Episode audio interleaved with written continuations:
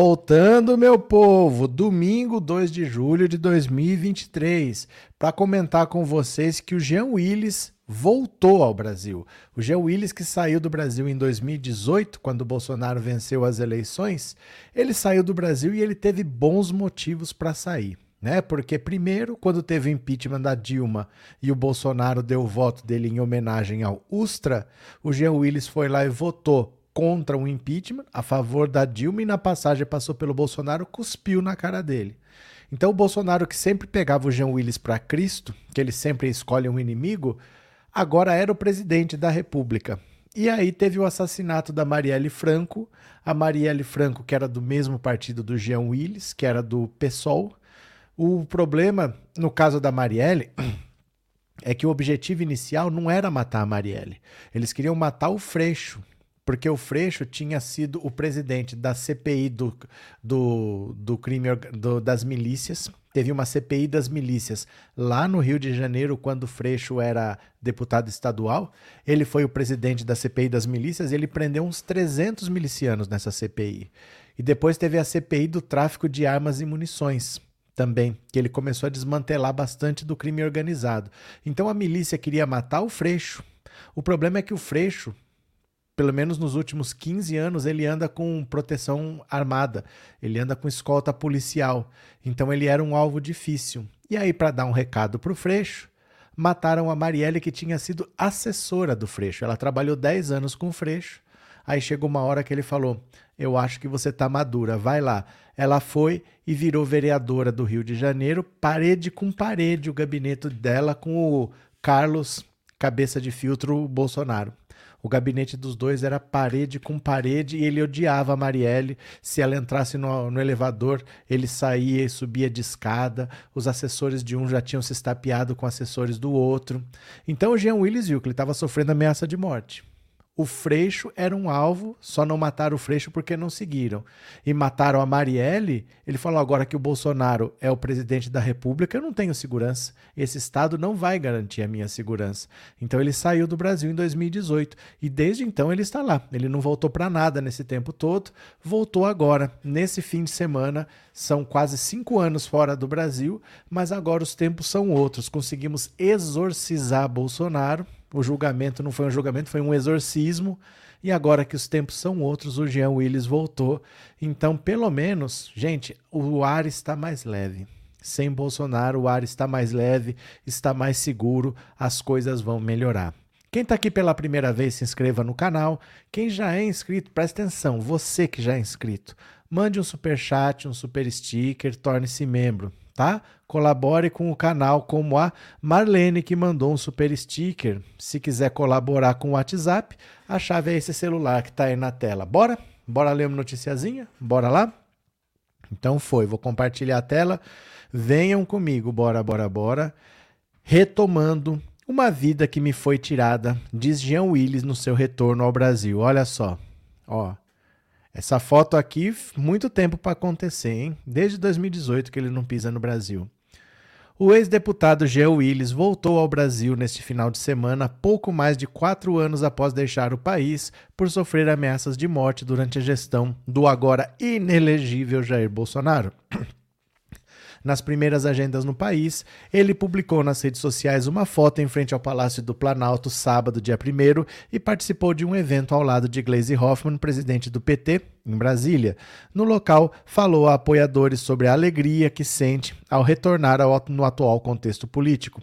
Fui ameaçado ao pé de ouvido por muitos deputados. Essa violência foi me despedaçando por dentro. Retornar hoje aqui e ser abraçado pelas pessoas me deixa feliz. Estava desacostumado com o carinho. Estou retornando, retomando uma vida que me foi tirada e que foi interrompida, completou o ex-parlamentar. Olha só, Glaze Hoffman.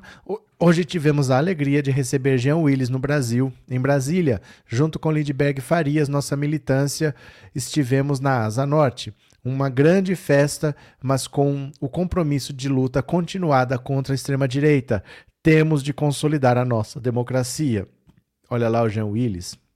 O retorno de Willis ao Brasil cumpre uma promessa feita por ele durante a última eleição, em entrevista a cada capital, quando disse que viria ao país se Lula fosse o vencedor do pleito. Mais recentemente, quando acertava os últimos detalhes de sua volta, Willis informou que iria solicitar ao governo proteção da Polícia Federal para circular pelo Brasil.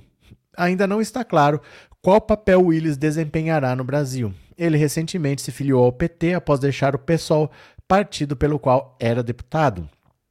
A socióloga e ex-primeira-dama Rosângela da Silva, a Janja, comemorou o retorno do aliado com uma publicação nas redes sociais.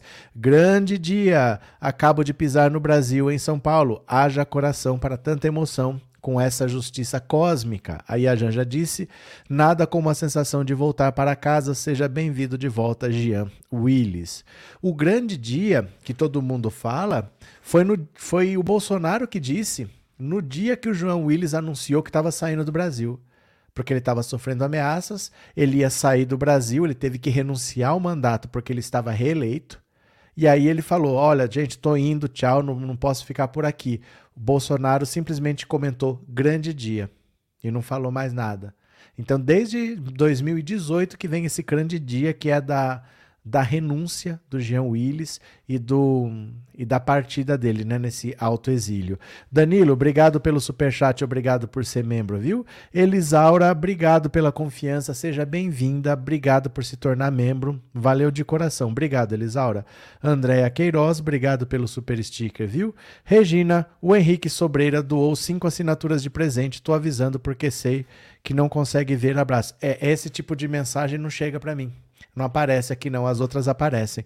Obrigado por avisar, Regina, e obrigado ao Henrique pela generosidade, viu? Cinco pessoas são sorteadas pelo YouTube e elas se tornam membro do canal por um mês, porque o Henrique doou cinco assinaturas do canal. Que legal. Cleuma, obrigado pelo super sticker, obrigado por ser membro. Passou mais algum? Paulo Moura, obrigado pelo super chat, obrigado por ser membro. Acho que é isso, né? Não perdi mais nada não. Pronto. A professora Nivalda aqui, ó, avisando também do Henrique. Obrigado por avisar, professora. Obrigado ao Henrique novamente. Cadê? Miriam, grande dia é Bozo inelegível. Pronto. Carlinhos, gente, deixe pelo menos o seu like, o professor merece. Eu mereço. Deixa seu like aí. Cadê? Dida, deixo aqui os meus parabéns e votos de felicidades ao nosso companheiro Paulo Santos pela passagem de seu aniversário ontem, dia 1 de julho. Foi, Paulo? Cadê? A hora que eu clicar no Paulo aqui, eu vou tocar a musiquinha, então. É, Vitória, obrigado pelo super sticker e obrigado por ser membro, viu? Obrigado. Cadê? Real. João Ricardo, boa noite a todos. Boa noite. Heleno, uma pergunta é só isso. O pestilento Bolsonaro perdeu os direitos políticos? Não é que ele perdeu, estão suspensos por oito anos. Né? Ficar inelegível é isso. Eu, eu não sei se ele pode votar. Eu acho que ele ainda pode votar. Então não é, então não é perder completamente os direitos políticos, é ficar inelegível só. Eu não tenho certeza se ele perde os direitos políticos, se ele perde até a capacidade de votar ou se ele perde só a capacidade de ser votado. Mas por oito anos, sim. Ele pode recorrer ao STF, mas vai depender do Alexandre de Moraes, da Carmen Lúcia. Será que ele consegue alguma coisa? Então, já Elvis, viu? Valeu. Paulo Santos, feliz aniversário, parabéns para você. Deixa eu tocar aqui porque quem dá parabéns nesse canal não sou eu. Pera lá. Quem canta parabéns aqui não sou eu. Só um segundo, só um segundo. Cadê? Parabéns ao Paulo e a todo mundo que estiver fazendo aniversário hoje ou ontem. Já fica aqui o parabéns. Bora, bora. Parabéns, Paulo. Vamos cantar parabéns para você em cada um na sua língua. Will you join me each one singing happy birthday in his own respective language, shall we? Ah, então, happy birthday to you. Happy birthday to you. Happy birthday. Happy birthday to you. Aê, parabéns. Parabéns, Paulo. Parabéns a todos que estiverem fazendo aniversário hoje também. Deixa eu agradecer aqui a, ao Climério. Boa noite, comunidade. Boa noite, Climério. Bem-vindo. Obrigado pelo superchat. Obrigado por ser membro também, viu? Cadê quem mais? Célia, boa noite. Cadê? É, José Norberto, em minha opinião, o povo brasileiro deveria seguir o exemplo do povo francês quando tem crime racista do Estado contra o povo. É que assim, José Norberto, o problema é o seguinte não é uma questão de vamos fazer ou não vamos fazer. É que o racismo no Brasil ele é tão forte que você nem percebe que ele existe. O racismo deu tão certo no Brasil que as pessoas não entendem o que está acontecendo. Então, coisas que são assim chocantes em outros países não chocam tanto no Brasil. A mesma coisa que acontece nos, nos Estados Unidos, na França, na Alemanha, se acontecer no Brasil, acontece coisa pior. Mas por que que não provoca isso? Porque aqui o racismo deu tão certo que o racista, o racista não se acha racista. A pessoa que sofre acha que é assim mesmo, que a gente vive passando humilhação. Então o racismo é tão forte que é difícil até você se voltar contra ele. Porque vai ter um monte de gente aqui, ó, vou te dar um exemplo. Zé Norberto, vou te dar um exemplo. Se aparece um velho branco, rico, você sabe do que eu tô falando. Se aparece um velho branco, rico, falando que está lutando pela liberdade e por direitos, todos os brancos vão bater palma para ele e vão votar nele. Agora, se um preto falar exatamente a mesma coisa, que a luta dele é por liberdade por direitos, aí é mimimi, é vitimismo, vocês querem dividir o Brasil, somos todos iguais, a cor não importa. As próprias pessoas não deixam você lutar pelo seu direito dizendo que você está errado. O branco pode falar isso que ele está lutando por liberdade e por direitos. Agora, se o preto falar isso, ele não pode falar. E as pessoas não percebem isso como racismo. Então é muito difícil esse tipo de coisa acontecer, porque as pessoas sequer percebem que há racismo. Todo mundo acha que tem racismo no Brasil, mas ninguém se considera racista. Veja só, no, nos Estados Unidos, o cara tem orgulho, ele fala: Eu sou racista, porque ele se sente de uma raça superior. No Brasil, o racista não assume que ele é racista. É diferente, né? É por isso que não acontece, viu? Porque o racismo deu tão certo que as pessoas nem percebem que ele tá aí. Cadê quem mais? Gil Carvalho, obrigado pelo super sticker e obrigado por ser membro. E Vitória, é aniversário da Natália também, então pronto, já fica para todo mundo, viu? Porque assim, ó, tem duas mil pessoas aqui. Vamos dividir. Duas mil dividido por 365. Tem que ter pelo menos seis pessoas aqui fazendo aniversário, se você dividir, né? Porque tem para cada dia do ano é para ter seis pessoas, 365 vezes seis. Então eu canto parabéns uma vez só e vale para todo mundo que é desse dia. Tem uns seis aniversariantes aí, o parabéns vale para todos, valeu?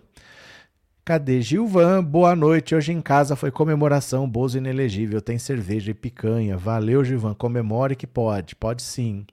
É, alguns esquerdistas também reproduzem racismo quando rotulam a luta antirracista de identitarismo. Eles não reproduzem racismo, eles são racistas, sim. O racismo funcionou tão bem no Brasil que as pessoas não percebem que elas estão sendo racistas. Elas são racistas, sim. A, a pauta antirracista não é assunto da direita, mas também não é assunto da esquerda. Você fala com alguém que é socialista, comunista, se ele combate o racismo, ele sempre vem com essa desculpa que eu já ouvi várias vezes. Não, mas a nossa luta não é para acabar com o racismo. Nós queremos destruir esse sistema capitalista e construir um outro sistema em que o racismo não faça sentido, porque o racismo é um valor do capitalismo. Ele vem com essas histórias assim, com essas desculpas esfarrapadas, viu, Fernando? Então eu ouço isso. Eu ouço, já ouvi. Lenise, David Miranda era o suplente do Jean Willis? Era, era. Quem ocupa o cargo então? Como assim? Como assim que ocupa o cargo? O Jean Willis pode assumir. Não, acabou o mandato. O mandato do David Miranda acabou. É, o Jean Willis foi eleito e o David Miranda ficou como suplente. Como ele renunciou, assumiu o David Miranda. Aí o mandato acabou. O Jean Willis não disputou a eleição agora. O David Miranda ia disputar a eleição, mas ele ficou doente. Aí ele retirou a candidatura e depois ele acabou falecendo. Então agora não existe mais esse mandato. Esse mandato se encerrou. A legislatura dele acabou, não tem o que fazer. Só se o Jean Willis disputar a eleição, mas para deputado só em 2026, né? Ah lá, começou.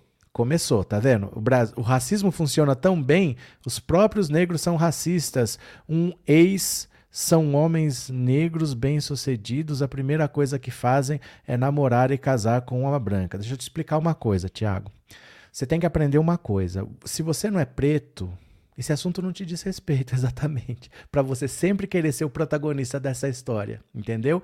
Ouça e aprenda. Não venha querer ensinar para os outros o que é racismo, que é uma coisa pela qual você nunca passou e nunca vai passar. Entendeu?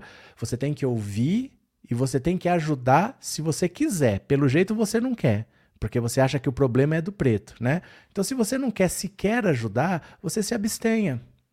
Porque não é a sua hora de protagonismo, você entendeu? Não é a hora de você demonstrar o seu grande conhecimento. Ninguém tá nem aí. Se você acha isso, é porque você não quer ajudar. Então você não precisa atrapalhar também. Fica na sua, toca a sua vida. Se a polícia não vai te parar, se você não vai ganhar menos, se você não vai sair amarrado que nem aquele cara lá, toca a sua vida só, você não precisa atrapalhar. Tá bom? Mas fica na sua, você não precisa querer ser o protagonista até quando o assunto não te diz respeito. Não tem problema. Se não quiser participar, nem precisa que a gente se vira. A gente tá se virando até hoje nunca precisamos do Tiago Targino, né? Nós vamos continuar lutando do mesmo jeito. É assim. Eu falo que o racismo não é uma pauta nem da esquerda nem da direita, tá mais do que provado. O cara tá aqui todo dia, mas ele joga a culpa na vítima, né? É, Heleno, seja bem-vindo, Jean Willis, tá certo. João Ricardo, meu nome está em verde, será que ganhei uma membresia? Ó, olha o símbolo aqui do lado, João. Você tá vendo esse Szinho aqui? É porque você se tornou membro. Você ganhou o presente que o Henrique deu, foram cinco. Parabéns, você ganhou. Parabéns. Raimundo, boa noite a todos. Minha comemoração foi com caranguejo e água mineral. Beleza? Cadê? Lair, boa noite, boa noite, Lair, bem-vinda. Bora ler mais uma? Bora ler mais uma? Bora, venha para. Opa, deixa eu compartilhar aqui. Pera lá, só um segundo. Bora ler mais uma. Possível cassação de Sérgio Moro Cria prévia eleitoral antecipada. E Sérgio Moro, olha só. As ações que pedem a cassação do senador Sérgio Moro desencadearam uma prévia eleitoral fora de época no Paraná. Integrantes do PT, autor de um dos pedidos, já se articulam para determinar quem será o nome da legenda à vaga no Senado, caso ela seja desocupada. O processo que tramita no TRE pode levar à cassação de toda a chapa por irregularidades durante a campanha do ano passado. Se confirmada, a decisão levará a um novo pleito para o senador, para senador no estado. Não é só o PT que está de olho na vaga. O PL de Jair Bolsonaro também participa da batalha judicial e vê a chance de assumir o cargo de Moro. O candidato da legenda no ano passado, Paulo Martins, ficou em segundo lugar na disputa. O ex-deputado Ricardo Barros do PP também declarou publicamente que participará da nova eleição caso ela ocorra. Ao todo, pelo menos seis nomes se articulam. A decisão, porém, deve demorar. Além de ser aprovada no TRE, a cassação precisará ser referendada pelo TSE e então confirmada pelo Senado. Ele, Martins, pretende concorrer também assim como vários outros candidatos deverão disputar a eleição, declarou Barros a jornalistas após a sessão da Assembleia Legislativa do Paraná. O ex-parlamentar relatou que já acertou sua candidatura com o partido. Questionado sobre a possibilidade de cassação de Moro, ele avaliou que, se depender da jurisprudência, ela ocorrerá houve um processo idêntico, o da juíza Selma, que foi cassada lá no Mato Grosso. Se não houver mudança no entendimento do tribunal, o processo será o mesmo. A ex-senadora e ex-juíza conhecida por ter atuação parecida com a de Moro à frente, ela era chamada de Moro de Saias, viu? Ela era chamada de Moro de Saias, essa juíza Selma, à frente da sétima vara criminal do Tribunal de Justiça do Mato Grosso, no combate ao crime organizado. Sua chapa foi cassada por não ter declarado à Justiça Eleitoral um empréstimo de um milhão e meio de reais que pegou de seu suplente que foi considerado Caixa 2 e abuso de poder econômico, acusações às quais Moro também responde. O ex-senador Álvaro Dias, desbancado pelo juiz e seu antigo padrinho político, também é considerado um candidato natural ao pleito, embora ainda não tenha se manifestado. No PT, circulam pelo menos três postulantes ao cargo: a presidente nacional da legenda Glaze Hoffmann, o líder do partido na Câmara, Zeca Dirceu, e o deputado estadual Roberto Requião Filho. Dirceu e Glaze polarizam a disputa, ligados a alas distintas do PT paranaense. Requião, filho do ex-governador Roberto Requião, também declarou a intenção de disputar. Nos bastidores, ele não descarta se, ao, se desfiliar do PT e concorrer por outro partido, caso a legenda não o favoreça. favoreça. Dirceu e Glaze tentam agora angariar o apoio do clã Requião, que pode negociar inclusive cargos no governo federal, já que o clã não se sentiu contemplado na composição do governo Lula. Pela proximidade com o presidente e maior influência para oferecer cargos, a deputada é tida como a candidata mais provável. Publicamente, integrantes do PT dão como certa a cassação de Moro. Na semana passada, a primeira-dama Rosângela da Silva Janja postou uma foto ao lado de Glaze e a chamou de futura senadora, o que gerou reação por parte de aliados do ex-ministro de Bolsonaro. O senador Hamilton Mourão ex-vice-presidente, questionou se a primeira-dama, antecipando possíveis resultados de uma questão judicial, estaria extrapolando seu papel, pressionando e tentando interferir na decisão, ou se o judiciário estaria atuando em prol do executivo.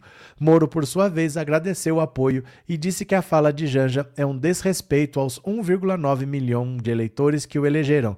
Glaze, por sua vez, disse que o ex-juiz já tem convicção de que será cassado e que está tentando interferir nas eleições. Calma, rapaz. Por enquanto só teremos eleições para o Senado em 2026. Até lá, vamos aguardar o pronunciamento sobre o seu caso. É disso que você tem medo? Procurado pelo Correio, Moro, pela sua assessoria, disse estar tranquilo sobre o desfecho das ações. O PT tem um problema com a oposição. Então, não tendo ganho nas urnas no Paraná, pretende caçar mandatos de adversários políticos relevantes. O senador Sérgio Moro está tranquilo, pois os fatos e a lei estão ao seu lado. É verdade, o Sérgio Moro está muito tranquilo, gente. O Sérgio Moro está muito tranquilo. Dá uma olhada como o Sérgio Moro está tranquilo. Dá uma olhada, ó.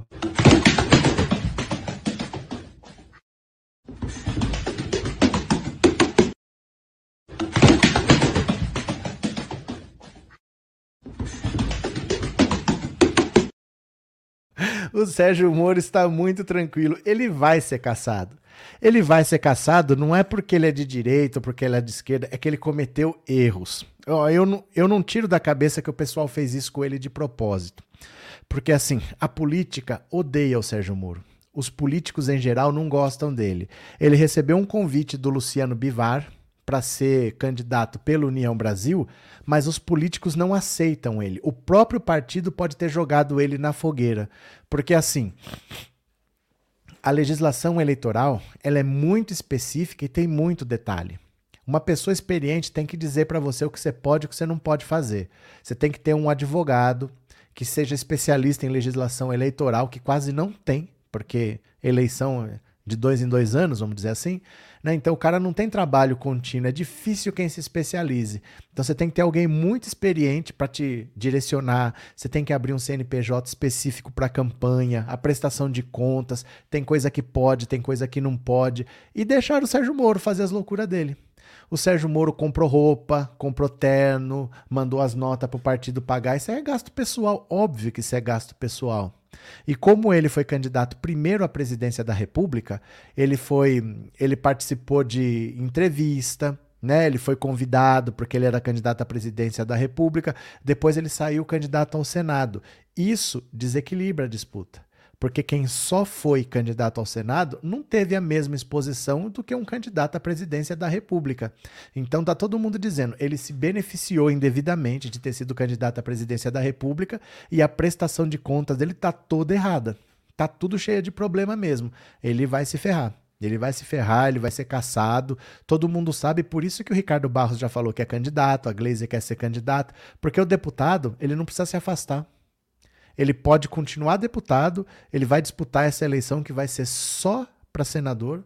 Vão ter que fazer uma eleição à parte só no Paraná e só para senador para a vaga do Sérgio Moro, e eles não perdem a vaga. Então o que eles têm a perder? A Glaze vai lá disputa, se ela perder, ela continua deputada. O Ricardo Barros também. Então eles estão de olho na vaga do Sérgio Moro. Deixa eu ver aqui vocês. É, Gladys, obrigado pelo super sticker e obrigado por ser membro, viu? Muito obrigado.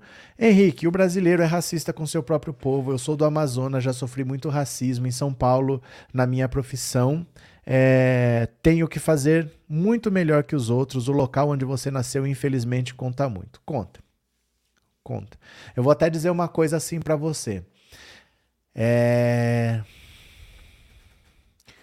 Quando você é branco, as portas meio que se abrem. Mas se você tiver, por exemplo, um sotaque de nordestino ou um sotaque do norte, você vale menos. O que você falar pode estar 100% correto, mas tem menos credibilidade. As pessoas vão querer contestar, as pessoas não aceitam direito. Mesmo que você seja branco, sabe? Você olha aquela pessoa ali, vamos dizer, eu sou rico, branco, racista. Eu olho para aquele cara ali e falo, não, ele também é da minha turma, é branco. Mas se ele tiver sotaque nordestino, é menos. Sabe? É, é, é forte mesmo assim. É bastante forte. E o brasileiro acha que isso é normal. Acha, ah, não, mas é só um, é, eu não sou. Tenho até amigos que você não sei o que, aquelas desculpas esfarrapadas. Eu não sei por que eles fazem essas desculpas esfarrapadas. Porque não assume. O americano assume, ele fala: Eu sou racista, sim, eu sou superior a você. Você é latino, eu sou superior a você. Aqui não, fica nessa hipocrisia. Pesa muito mesmo, viu? Abraço, Henrique. Abraço por, por você. Obrigado por ser membro. Abraço. Deixa eu ver aqui. Marreco se ferrando, Lourdes. É, mas o caso dele é, é sério mesmo, assim. Olha, ele tentou ser candidato por São Paulo. Ele teve o registro negado porque ele mentiu ele não é de São Paulo, ele inventou um hotel como casa dele, ele mentiu. Foi jogado para o Paraná. Aí ele chegou lá no Paraná, ah, ama essa terra, eu sou um de vocês, mas queria ser candidato por São Paulo, né? Largou a mulher em São Paulo. Ela foi candidata a deputada por São Paulo, ele é senador pelo Paraná. A prestação de contas está todo errado. O caso dele é meio sério mesmo, ele vai ser caçado. É questão de tempo, né? Aristides, não vejo a hora de dar adeus ao marreco. Tá chegando, tá chegando. Cadê? Não. Lembro sim o Wallace, e além, de fato, além desse fato, o sujeitando em seu mandato de prefeito diminuiu nosso transporte público e outras situações negativas o envolveu. Tá bom, Dida. Tiago, ó, o Tiago continua aqui, ó. Acho que as pessoas não entendem direito o que eu tento dizer. Então, se ninguém entende o que você tenta dizer, quem será que está errado? Todo mundo ou o Tiago? O que eu quis falar é que o próprio negro acaba reproduzindo esse racismo, não se aceitando. Você está culpando a vítima, cara. Eu, eu não ia nem explicar, porque eu já expliquei isso várias vezes, mas eu vou te explicar. Presta atenção. Entenda uma coisa. O racismo, ele age na cabeça das pessoas e ele faz a própria pessoa se sentir feia. Isso é parte do racismo. No, dos anos 60 para cá, por que, que você acha que eles começaram a dizer black is beautiful? Porque você tinha que dizer para aquela pessoa que a vida inteira que você dizia que nem era, primeiro dizia que não tinha alma. Depois dizia que não tinha, não era ser humano, que que não tinha religião, que podia fazer o que quisesse, que era inferior, que tinha cérebro menor, e depois você partia para a estética, para dizer que o padrão de beleza é branco europeu, então o seu cabelo que não é liso é feio, o seu nariz que é largo é feio, a sua pele é feia, não sei o que é feio. E isso, imagina numa cabeça de uma criança. Imagina isso na cabeça de uma criança. O objeto de desejo da sociedade é o padrão branco. Se a pessoa enriquece, o que, que você acha que ela quer? Ela quer primeiro um tênis bonito, depois ela quer um celular bonito, depois ela quer um carro bonito, e depois ele quer a mulher que todo mundo quer, que é a branca. Isso é o padrão de beleza que trabalha na cabeça dele, não é ele que é racista. Ele é uma pessoa que ele não consegue ver beleza nem nele mesmo e nem nas pessoas iguais a ele, porque ele é ensinado desde criança que ele vale menos, que esse padrão de beleza branco europeu é o único que vale. E isso, ó, ó, isso traumatiza as pessoas há muito tempo. Tem meninas que não sabem como é o próprio cabelo. Porque desde criança alisam. E não alisam porque são racistas, porque querem ser brancas. É para sofrer menos. Porque a sociedade é racista. E se você não tiver um cabelo liso, você não arruma trabalho. E elas são obrigadas a se enquadrar num padrão. Então é normal que, se a sociedade toda valorize a beleza branca, isso seja um objeto de desejo. Isso demora para a pessoa entender o que está acontecendo. Ela só sabe que ela ganhou dinheiro, então eu quero ter aquele carro, eu quero ter aquela casa e eu quero ter aquela mulher que todo mundo tem. Mas ele não entende que tem beleza naquilo que ele sempre viu como feio. Não é uma questão tão simples como você pensa. Por isso que eu falo: se você não passa por esse problema, não venha dar palpite. Se você não usa esse sapato, não vem dizer que ele não dói. É só isso que eu quero que você entenda. Eu, ah, mas eu quero dizer. Ninguém, ninguém perguntou o que, que você quer dizer. Porque se você não passa por isso, não vem dizer onde é que o sapato aperta. Você não calça esse sapato. Se você pode aprender, você quer ouvir, faz a pergunta que você quiser que eu respondo. Não tem problema nenhum, mas não venha você dizer quem é o racista. Se você nunca passou por isso e nunca passará. Se você não tem solidariedade suficiente para não apontar o dedo para a vítima, fique na sua. Não tem problema. Nós, nós, vamos continuar a nossa vida sem, sem a sua ajuda. Nós não vamos sofrer mais ou menos porque você não está ajudando. Mas não venha nesse momento onde o assunto é esse dizer que é você quem sabe, que é você que determina. É só isso, entendeu? Você tem uma opinião diferente? Beleza, é um assunto que não te interessa, que não você não quer ajudar, fica na sua. Quando voltar para Sérgio Moro, você fala de novo. Mas não queira ser protagonista nessa hora. Se não ajuda, não atrapalhe. Entendeu? A gente vai lutar sozinho, não tem problema. Vamos continuar marchando sem o Thiago, não tem problema. Vamos, nós não estamos resistindo até hoje? Vamos continuar resistindo. É só isso. Entendeu, meu cara? Continuemos. Cadê? Cadê? Cadê? Cadê? Cadê? Eliana, fazer manifestações nas ruas, tomara que o STF deixe ele sempre inelegível. É oito anos, né? Oito anos, é isso daí.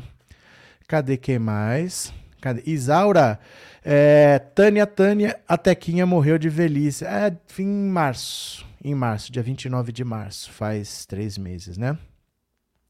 Mônica, o racismo dói na alma. Mas se a pessoa nunca passou, não, não adianta explicar. A pessoa pode até imaginar, mas ela não sabe. E aí o problema é o protagonismo, né? A pessoa tem que ser protagonista em qualquer assunto. A pessoa privilegiada, ela não aceita não ser protagonista, né? E ela tem que dar o palpite dela, mesmo que não tenha nada a ver com o assunto. Se não quiser ajudar, não precisa, gente. Nós vamos lutar sozinho com as nossas armas do jeito que a gente puder. Tá bom? Não tem problema. Não quiser ajudar, não precisa. Mas não precisa vir atrapalhar também, não, porque já tem bastante gente atrapalhando. Não precisa ver alguém fantasiado de esquerda para nos atrapalhar. Bora, continuemos, continuemos. Hospital, olha isso aqui, ó. Hospital da turma de Arthur Lira recebeu um bilhão de reais em sete anos. Eu vou repetir. Hospital da turma de Arthur Lira recebeu um bilhão de real de reais em sete anos. Olha só. O tradicional Hospital do Açúcar em Maceió criado na década de 50 por usineiros e produtores de cana, passou por uma ampla reforma e reabriu suas portas em abril de 2019 com um novo nome, Hospital Veredas. É um prédio imponente localizado em frente a um parque com 264 leitos. Mas o que mais chama atenção é seu enorme poder de atrair verbas públicas, sobretudo a partir de 2016. Em maio daquele ano, dias depois do afastamento da presidenta Dilma Rousseff, o PP, o partido de Arthur Lira, assumiu o controle do Ministério da Saúde. Daí em diante, o Hospital Veredas recebeu uma quantia fabulosa, quase um bilhão de reais. Em repasses federais foram 287 milhões, em repasses estaduais 271 milhões e em repasses municipais mais de 413 milhões. Com tanto dinheiro no cofre, acabou recebendo mais recursos que a própria Santa Casa de Maceió, que atende mais pacientes do que o Veredas. É um montante altíssimo, espantou-se José Wilton da Silva, presidente do Conselho Estadual de Saúde de Alagoas. Ele já adiantou que fará uma análise detalhada dos repasses ao hospital e, se for o caso, vai propor uma auditoria nas contas do Veredas. Precisamos saber por que o Veredas recebe mais do que os outros hospitais e por que tem uma dívida lá. Há muitos anos incontrolável. O hospital recebe um bilhão e tem dívida. O momento solene de abertura da torneira federal, que começou a jorrar dinheiro para o Veredas em 2016, só aconteceu no ano seguinte, em 26 de julho de 2017. Naquela data, o ministro da Saúde, Ricardo Barros, do PP do Paraná, esteve em Maceió para uma visita ao hospital, que ainda se chamava Hospital do Açúcar. Ao ministro juntaram-se o deputado federal Arthur Lira, e seu pai, o então senador Benedito de Lira, ambos do PP. Em uma solenidade, a Trinca anunciou a liberação de 6 milhões de reais para o hospital. Nós estamos muito felizes que realmente o Ministério da Saúde volta os olhos para essa casa e com apoio integral do senador Benedito de Lira e do deputado Arthur Lira, festejou o presidente do hospital, o médico Edgar Antunes Neto. Era o dinheiro para a reforma que dois anos depois estaria concluída. Antes de partir a, antes de partir da solenidade em Maceió a bordo de um avião da FAB, o ministro Ricardo Barros fez questão de dizer que a liberação do dinheiro atendia a uma demanda dos Lira. Num vídeo, Barros deixou gravado que a visita tinha sido interessante e agradeceu a insistência do deputado e do senador pelos recursos. Liberamos 6 milhões de reais para custeio do Hospital do Açúcar a pedido do deputado Arthur Lira, do senador Benedito de Lira. É muito importante para nós, para que nós possamos recuperar o Hospital do Açúcar para um atendimento cada vez melhor para a saúde de todo o povo de Alagoas. Depois disso, veio o derrame de dinheiro público que só em verba federal totalizou 287 milhões de reais. Aí você pensa, estão investindo em saúde. Será que é para melhorar para o povo? Estão investindo em saúde. Entre os hospitais filantrópicos de Maceió, o Veredas é o maior em número de leitos e de funcionários, superando a Santa Casa e o Hospital Sanatório. No entanto, atende menos gente e, portanto, tem custo menor. Os atendimentos ambulatoriais do Vereda são bastante inferiores aos da Santa Casa, por exemplo. Entre 2020 e 2022, a Santa Casa teve uma média anual de 378 mil atendimentos, contra apenas 67 mil do Veredas. Seus custos também são muito menores que os da Santa Casa. No ano passado, o custo dos atendimentos na Santa Casa registrados no SUS foi de 32 milhões de reais, enquanto Veredas não passou de 7 milhões de reais. Além dos atendimentos e do custo, as internações também são menores. A Santa Casa fez 15.904 internações entre 2021 e 2022 contra 10.720 do Veredas. Os gastos do Veredas com internações ficaram abaixo até das despesas de suas, das suas instituições com estruturas até menores, como o Hospital da Mulher e o Hospital Universitário.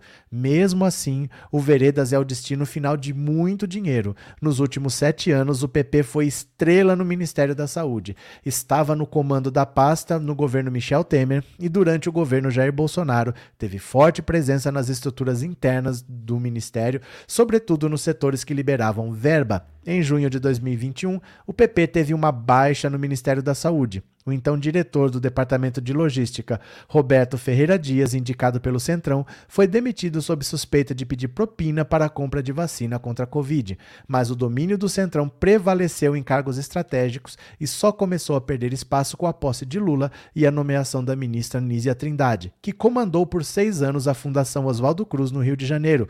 Por isso, o Centrão, no qual Arthur Lira e o PP são estrelas de primeira grandeza, insiste tanto em ocupar o Ministério da Saúde, cujo orçamento é de quase 190 bilhões de reais e está entre os maiores da esplanada. Se em Brasília a disputa pelo cofre da saúde é acirrada, em Maceió o cofre do Veredas está dominado. Desde 2017, só aliados ou parentes de Arthur Lira administraram a massa de dinheiro destinada ao Hospital Veredas. De julho de 2017 a outubro de 2022, o cargo de diretor financeiro do hospital foi ocupado por Adeilson Loureiro Cavalcante, político ligado à Lira que já figurou em escândalos na saúde. Com a saída de Cavalcante, o cargo passou a ser ocupado por Pauline Pereira, prima de Arthur Lira. Ela também ocupa uma das 16 cadeiras do Conselho Deliberativo do hospital, onde César Lira, Outro primo do presidente da Câmara também tem assento. Uma rápida descrição dos laços de sangue e de verbas. Pauline Pereira é irmã de Joãozinho Pereira, o chefe da Codevasp, o epicentro dos recursos do orçamento secreto em Maceió. César Lira, por sua vez, acumula o cargo no Conselho do Hospital com o posto de superintendente estadual do INCRA. O INCRA de Alagoas é a quarta unidade do instituto que mais recebeu pagamentos no país durante o governo Bolsonaro. Apesar da fartura de recursos públicos, o Hospital Veredas encontra-se em graves dificuldades financeiras. Uma investigação conjunta da Piauí e da agência pública mostra que o agravamento dos problemas problemas do hospital coincide com o começo da gestão do PP no Ministério da Saúde em Brasília. No último dia 16 de junho, os funcionários entraram em greve porque chegaram a ficar três meses sem receber salário nesse ano e até hoje não receberam o 13º do ano passado. O Ministério da Saúde, por meio de uma nota, informou que a pasta não tem nenhuma interferência na gestão administrativa do estabelecimento e nenhuma indicação foi realizada pela atual gestão. Procurado pela reportagem, o deputado Arthur Lira não quis se manifestar. Fica em aberto a questão central: como o hospital sob o comando da turma do deputado recebeu tanto dinheiro e não tem recursos nem para pagar salários. Que tal, hein? Que tal? E quando começa a puxar o fio da meada desse Arthur Lira, um hospital dominado pela família dele que já recebeu quase um bilhão de reais e mesmo assim não consegue pagar nem o salário nem a folha. Imagina você trabalhar, nós estamos em junho, e você está com três meses de salário atrasado. Você não tem como pagar a luz. Você não pode falar, olha, não vou pagar a luz porque o meu salário está atrasado. Você não recebeu o décimo terceiro ainda do ano passado. E o hospital recebe dinheiro que ninguém sabe como. Jorra dinheiro, jorra dinheiro. E quem controla o, o dinheiro é tudo da família do Arthur Lira. Quem era o ministro da Saúde do Michel Temer? Ricardo Barros, do PP toda essa máfia. Por isso que eles querem a cabeça da Nízia Trindade. Por isso que eles querem o Ministério da Saúde de volta. Porque é muito dinheiro. É muito dinheiro essa gente está enriquecendo, né? Cadê vocês aqui? Wallace. E detalhe: o Lira só foi candidato devido a uma liminar. Miriam, o Lira quer o Ministério da Saúde AF, porque era deles, desde o governo Michel Temer, o PP faz a festa lá, né? Eneida, é verdade, o padrão estético é pesado. Tenho 52 anos e só havia bonecas brancas, loiras, ruivas. Isso mudou há pouco tempo. Cadê? É, Eliana, Arlete e Mariano, patriotas vão pagar a língua por chamar o presidente Lula de presidiário. Ó, adivinha quem é? O que é o que é? O que é o que é? É um político brasileiro, tentou ser presidente em 2022 e é condenado pela justiça. Quem é? Quem é? Quem é? Bolsonaro que tem que responder. Quem que é o candidato que está condenado na justiça? Quem que é? Quem que é? é? Ana Lúcia, os funcionários do Veredas estão em greves. Vai vendo, Brasil, né? É, Henrique, poxa, o Veredas vai fechar, faltou a segunda parcela do bilhão. O dinheiro jorrou. O dinheiro jorrou. Os funcionários que não receberam, né? É, Célia, Márcia, eu sei como é. Minha irmã é alisada e faz muita força para ficar loira. Eu assumi meu cabelo na pandemia. Cadê quem mais? Rita de Cássia, Tiago, muitas vezes não conseguimos nos fazer compreendidos, acontece. Não, mas ele foi compreendido. O que ele quer é que a gente concorde com ele. Não é que ele não foi compreendido. Ele quer que a gente concorde. Né? Arilena, o racismo infelizmente se naturalizou no Brasil. Realmente, só quem sente na pele tem propriedade para falar e aqueles que não sofrem, mas lutam contra o tamanho preconceito, mais do que nunca tem que continuar lutando. Pronto. É, Creni, está aí o porquê do Lira querer o Ministério da Saúde, porque já era deles. O PP tomou conta do Ministério da Saúde desde o Michel Temer passou o governo Bolsonaro inteiro fazendo essa farra, só que agora a torneira secou. Então eles falam: olha, nós vamos apoiar.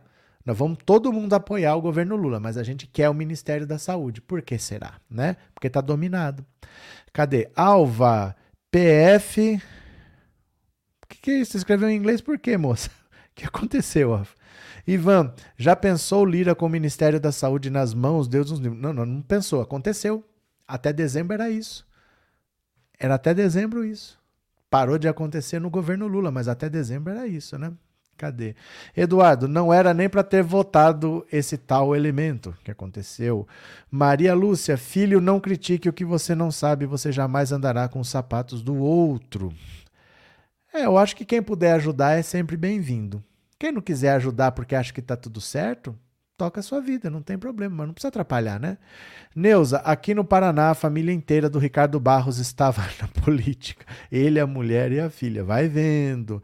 Laís Pipoquinha, boa noite, Deus nos abençoe. Boa noite. Sara, o povo sofre, mas votou no Lira. Será que os eleitores do Lira não se arrependeram, não? É porque não é assim, Sara. Não é assim. Normalmente você vê assim essas famílias que se mantêm no poder, não é uma coisa assim que o eleitor, ah, em quem que eu vou votar? Ah, votei no Lira. São famílias tradicionais. São famílias que têm poder há muito tempo. Não é só que têm dinheiro, são famílias que têm poder. São famílias que mandam e desmandam. Mesmo quando não estão na política, eles mandam e desmandam. Sabe? Então eles controlam o povo daquele jeito assim. Você precisa de uma ambulância, tem que falar com o cara, senão tua mãe vai morrer. Então eles abusam, usam e abusam do povo para conseguir o que eles querem. O povo é massacrado por esse povo, o povo é vítima desse pessoal. Né? O povo é vítima. São estados assim que fica uma família lá se mantendo, chupando, roubando e não é tão simples, é bem complicado. É, Cleide Ribeiro, que absurdo, estou assustada com todas essas notícias. Mas aqui todo dia a gente tenta mostrar para vocês o Brasil de verdade, né? A gente vai conversando aqui. David, por isso que o orçamento da saúde caiu para mais da metade a partir do novembro de 2022. Antônio Cidrini, ô sumido, boa noite, tô aqui quando posso, não tem problema, participe. É, Marisa Margarete, boa noite. Estou acertando meu celular. Assim que tiver arrumado, vou voltar a colaborar. Beleza, fica tranquila. Arilena, Lira vai ficar querendo só na vontade do MS. Com tanta denúncia, o sonho dele vai ficando cada vez mais improvável. É que a Polícia Federal está no calcanhar dele. A Polícia Federal está mordendo o calcanhar dele, né? Cadê? Pronto. Bora para mais uma, bora para mais uma. Projeto de lei quer barrar perguntas indiscretas em entrevistas de emprego. Olha só isso aqui que interessante, ó. Você tem filho? Com, com quem você vai deixá-lo para trabalhar? Qual a sua orientação sexual? Esses são exemplos de perguntas que, embora não estejam relacionadas ao ambiente de trabalho, são comuns de serem ouvidas em entrevistas de emprego. Apesar de o candidato não ser obrigado a responder tudo o que o recrutador gostaria de saber, ser indagado sobre questões pessoais faz com que as pessoas fiquem sem saber como agir para se sair bem-sucedido na seleção. Entretanto, para parlamentares Talíria Petroni e Dayana Santos, esses questionamentos são constrangedores e têm vieses discriminatórios. As parlamentares apresentaram um projeto de lei que proíbe perguntas desse tipo em entrevistas de emprego e outros processos seletivos. O texto estabelece multa correspondente ao valor da remuneração mensal da respectiva vaga de emprego. Em caso de reincidência, o valor deverá ser dobrado. A proposta de lei visa combater a precarização da vida das minorias sociais do Brasil em um contexto em que esses grupos enfrentam desafios significativos e discriminatórios. Ela é apresentada como parte das discriminações sofridas pelas populações em situações de vulnerabilidade. O objetivo principal dessa lei é estabelecer mecanismos legais para promover a equidade e proteção dessas minorias segundo o projeto, indagar aos candidatos sobre questões pessoais em processos seletivos viola os princípios da privacidade e intimidade previstos na Constituição Federal. Importante ressaltar que o Brasil é signatário da Convenção 111 da Organização Internacional do Trabalho, a qual determina que o empregador não poderá fazer qualquer distinção exclusão ou preferência ao empregado em razão de raça, cor, sexo, religião, opinião política, ascendência nacional ou origem social ressalta na justificativa do projeto Talíria e Dayana. Para lidar com essas situações, a diretoria executiva do Instituto Ser, Val Vandresa Baiona, recomenda que as pessoas usem do direito de não responder às perguntas que não os deixam confortáveis ou leve o caso ao setor de recursos humanos da empresa. No entanto, a especialista também destaca a importância de manter a educação e mostrar maturidade. Se tiver qualquer pergunta de viés discriminatório, você pode inclusive pontuar isso para o RH dessa forma. Peço desculpas, mas essa pergunta está com viés discriminatório e eu não gostaria de responder. A transparência e a tranquilidade nesse tipo de resposta é o que vai conotar o seu processo de maturidade, porque é necessário manter a maturidade mesmo quando esse tipo de questão aparecer. Também devemos sempre estar preparados para situações adversas e que não nos preparamos. Manter a perspectiva de que o outro tenha uma pessoa que talvez nem tenha percebido que a pergunta foi feita de uma maneira discriminatória, pode te ajudar a manter a calma e a conduzir a sua resposta. Contudo, a especialista em administração e gestão empresarial, Thaisa Batista, ressalta que nem todas as perguntas de cunho pessoal têm aspectos discriminatórios. Pelo contrário, alguns desses questionamentos podem integrar a política da empresa de busca por mais representatividade no ambiente de trabalho. Estamos em um momento em que há empresas que estão buscando serem mais inclusivas e diversas, e para isso, no primeiro contato com o candidato, delas, muitas delas precisam preencher características como opção sexual e raça. Se esse é o propósito da organização, é válido que, se a pessoa se sentir à vontade, declare essas informações. Vale entender o contexto das situações. Olha, isso aqui é o seguinte. Imagina que eu vou fazer uma entrevista de emprego amanhã. Aí a pessoa chega para mim e fala assim: é, onde você mora? Falo, moro em tal lugar. Mas assim, para o trabalho que eu vou fazer, não muda nada. Se eu moro aqui ou se eu moro ali, para onde o trabalho que eu vou fazer, não muda nada. Aí a pergunta: você é casado? Não muda nada para o trabalho que eu vou fazer. Você tem filho? Não muda nada para o trabalho que eu vou fazer. Mas por que, que eles fazem isso? Porque, por exemplo, se você. Às vezes eles não querem pagar vale transporte, então eles querem pessoa que mora em perto para não ter que pagar. Eles querem uma pessoa, por exemplo, uma mãe que já tenha filhos pelo menos com 10 anos de idade, ou então que não tenham e não tenham intenção de ter por um bom tempo. Porque se a pessoa engravidar, vai ficar tempo afastado da empresa, tal. Então eles fazem perguntas pessoais, é para discriminar mesmo normalmente. É para saber se assim, ah, mas é mulher, vai querer engravidar. Uma mulher com 30 anos que não tem filho vai querer engravidar. Gente, isso não importa para o trabalho. Nos Estados Unidos, você não pode, por lei também, fazer nenhuma pergunta que não seja relativo ao trabalho. Você não pode perguntar onde a pessoa mora, se a pessoa é casada, se a pessoa tem filho, se é gay, para que time torce. Você não pode fazer nenhuma pergunta que não seja relacionada ao trabalho. Você fecha a empresa do cara se ele fizer. Nos Estados Unidos, se você numa entrevista de emprego, você perguntar alguma coisa pessoal que não seja relacionado ao trabalho, o cara fecha a tua empresa se você fizer isso. Então, uma hora essas coisas vão mudando, porque a gente vai começando a entender o porquê das perguntas. E agora esse projeto de lei é para isso, para garantir que a pessoa pergunta do trabalho, descubra se eu tenho a capacidade. Se eu tenho filho ou não, eu tenho que estar aqui para trabalhar. A minha obrigação é estar aqui para trabalhar, eu vou dar um jeito. Mas como eu vou dar é problema meu, não é problema seu, né? Cadê?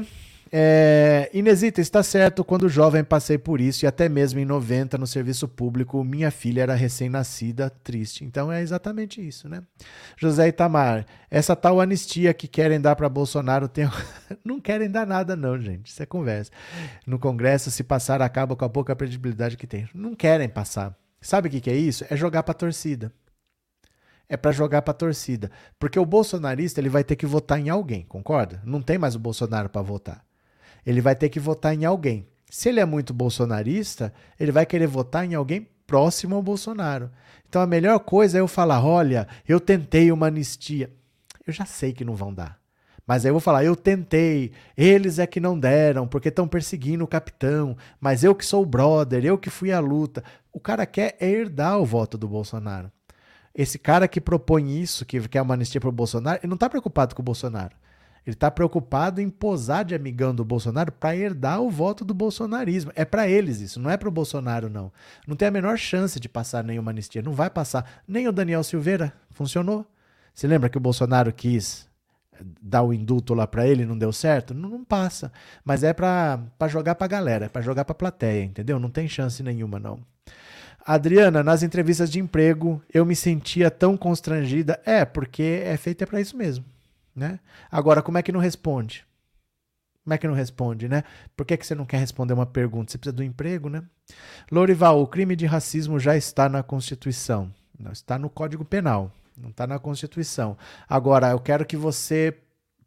Onde você mora tem um presídio? Vai lá pergunta se tem alguém preso por racismo. Que tem a lei, tem, mas as pessoas vão presas por ele. Laís, mas os bolsomínios dizem que nos Estados Unidos a pessoa não tem direito nenhum. Não, direitos trabalhistas. Direitos trabalhistas. O que não tem é vale transporte, não tem férias, não tem décimo terceiro, não tem isso. Mas direitos tem. A pessoa tem direitos, ela não tem direito trabalhista. Não tem como tem no Brasil, assim, não tem folga remunerada, não tem nada de. Não, gente, eu acho que é o único país desenvolvido que não tem férias remuneradas. Os Estados Unidos não tem. O cara não é obrigado a te dar férias. Ele pode até te dar férias, mas ele não paga. É assim, ele não tem direitos trabalhistas. Direito tem, não tem direito trabalhista, né? Wesley, se condenado na justiça criminal, Bolsonaro poderá ser candidato ou não com a lei da ficha limpa depois de oito anos de inelegibilidade. Não, é assim, Wesley. Para a lei eleitoral, vale a eleição. A eleição foi dia 2 de outubro, primeiro turno. Então o Bolsonaro fica inelegível a partir de 2 de outubro até 2 de outubro de 2030. Em 2030, a eleição é no dia 6 de outubro. Então, em tese, ele tem condição de disputar essa eleição por essa condenação. Agora, imagina que no ano que vem ele seja condenado a cinco anos de prisão por causa de qualquer coisa. Cinco anos de prisão. Em 2024.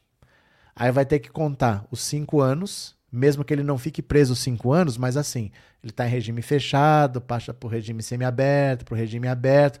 Mesmo ele estando em casa, oficialmente ele está preso até o final da pena. A hora que a pena acaba, aí contam oito anos. Então você tem, se ele for condenado a cinco anos a partir de 2024, até 2029 é a prisão, mesmo que ele esteja em casa, e depois de 2029, os oito anos pela lei da ficha limpa. Então depende quando é eleitoral e quando é criminal, né? É, Heleno, o Jean vai ser candidato à prefeitura do Rio de Janeiro? Acho que nem ele sabe. Ele acabou de chegar. Acho que nem ele sabe isso. Mas acho difícil, viu? Eu acho difícil, porque é muito bolsonarismo, é o núcleo do bolsonarismo. O bolsonarismo escolheu Jean Willis para Cristo. Acho que ele não tem muita chance, não, no Rio, não sei. Arilena, o racismo, infelizmente, se naturalizou no Brasil, só quem realmente sofre na pele tem propriedade para falar e aqueles que lutam contra tamanho preconceito mais do que nunca têm que continuar lutando. O Tiago foi embora, né? O Tiago sumiu. É assim. Eles não, não quer ajudar, não, gente. Não quer, não é com ele. Mas tem que aparecer na hora, né? Dida, olha o outro aí tentando abrir a porta com um chute, Sandoval, Sandoval. Quem é o Sandoval, Sandoval? É bolsonarista, se bo? Se for, a gente toca a musiquinha para ele. É mensagem que não é muito abordada, deve sim ser repetida inúmeras vezes. Não adianta. Gente, deixa eu explicar uma coisa para você. Nenhum canal fica lendo perguntas assim. Nenhum canal fica conversando com vocês. Ninguém faz isso. Eu faço, eu não leio só pergunta paga eu não leio só mensagem de membro. Aí o cara quer porque quer e fica repetindo a mensagem dele. Eu tô lendo mensagem de todo mundo e todo mundo é igual. Fica aí, ó, faz a sua pergunta. Se eu não li, eu não li, eu não posso ler todas. Tem 2.400 pessoas, não vai ter como eu ler todas. Agora, eu não tô fazendo nada contra você. Pelo contrário, se você não é membro, eu tô lendo. Se você não mandou superchat, eu tô lendo. Mas não dá para ler todos né? Aí vai ficar repetindo porque não é melhor que os outros. Eu tô lendo mensagem de todo mundo e é aleatório. Eu vou clicando e vou lendo. Vou fazer o quê? Se eu não ler hoje, volta na próxima que você participa e aí eu leio, né? RC Moedas, nos Estados Unidos, eles não têm uma chamada uma hora do almoço. Já viram em filmes eles comendo em frente ao computador? Eles têm no máximo 15 minutos. É no máximo 15 minutos. Então, muitas vezes, se você sai para comer, não dá tempo. Aí eles pedem e comem na própria mesa assim. 15 minutos. Mas também eles trabalham das 9 às 5. Né? Das 9 às 5 dá 8 horas. E assim, chega às 9 e sai às 5. Às vezes aqui você trabalha das 8 às 6. E aí tem um intervalo no meio. 9 já é bem tardinho e 5 ainda é bem cedo. Mas eles realmente têm 15 minutos para comer e pronto. Né? Maria Flausina, eu também acho eu também acho não ganha nem para Gari, porque ele não vai para Cuba lá, é o lugar dele, já fui. Já vai mesmo. Tchau. Tchau. Deixa eu falar uma coisa para vocês, Maria Flausina, não sei nem se você está aí, mas entenda uma coisa. O mundo não é o seu umbigo. As pessoas não são iguais a você.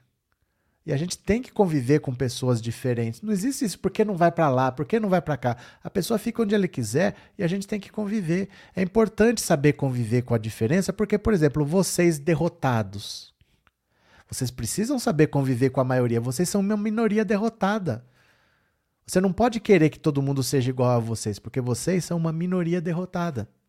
Então aprendam a conviver com a maioria porque vai ter eleição em 2026, arruma um candidato menos idiota que talvez vocês ganhem. Agora, se vocês quiserem ficar apostando em Bolsonaro para sempre, eu agradeço. Por mim, deixava o Bolsonaro aí, ó. Um cara desse, nem presidente ele conseguiu se eleger. Imagina sem cargo nenhum. Mas assim, tudo bem. Você quer reclamar, reclamar, reclamar? Fica à vontade. Cada um sabe o que faz, né? É, a vida é assim mesmo. Eu? Cadê? Laís deve ser por isso que acabam ficando obesos, pois na pressa comem qualquer porcaria. Aí eles gostam também, viu? Eles gostam também, comida rápida, pronta, não sei o que, é prático, não sei o que. Eles gostam. É país frio também. Não é como aqui que tem tanta fruta, não tem muita coisa.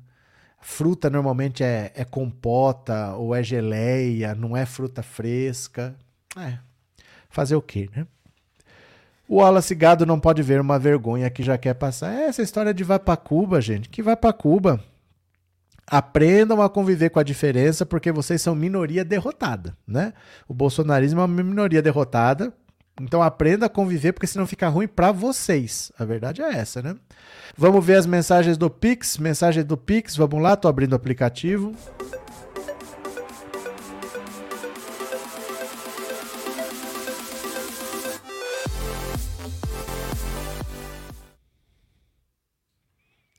Bora, bora, bora. Hoje é domingo, daqui a pouco tem uma semana inteira pela frente, vai ter CPMI. Olha só, Luiz Gonzaga, obrigado pelo, super, pelo Pix, viu? Joselene José dos Santos, muito obrigado. Oswaldo dos Santos Filho, muito obrigado. GMB Mineração e Comércio Limitada, um pix de uma pessoa jurídica, eu tô ficando muito chique. Lauro Francisco de Andrade, muito obrigado. É, Levi Giamonod Ferreira, muito obrigado. E o último é Rui Raiol Vilhena. Pronto, muito obrigado. Valeu, meu povo. Boa semana para vocês. Boa segunda, boa terça. Vamos voltar aqui amanhã tem mais, tem mais live pra gente conversar, pra gente bater papo. Obrigado pela presença de vocês. Um beijo grande. Eu já fui. Brigadão, boa semana e tchau. Valeu, beijo, beijo, beijo.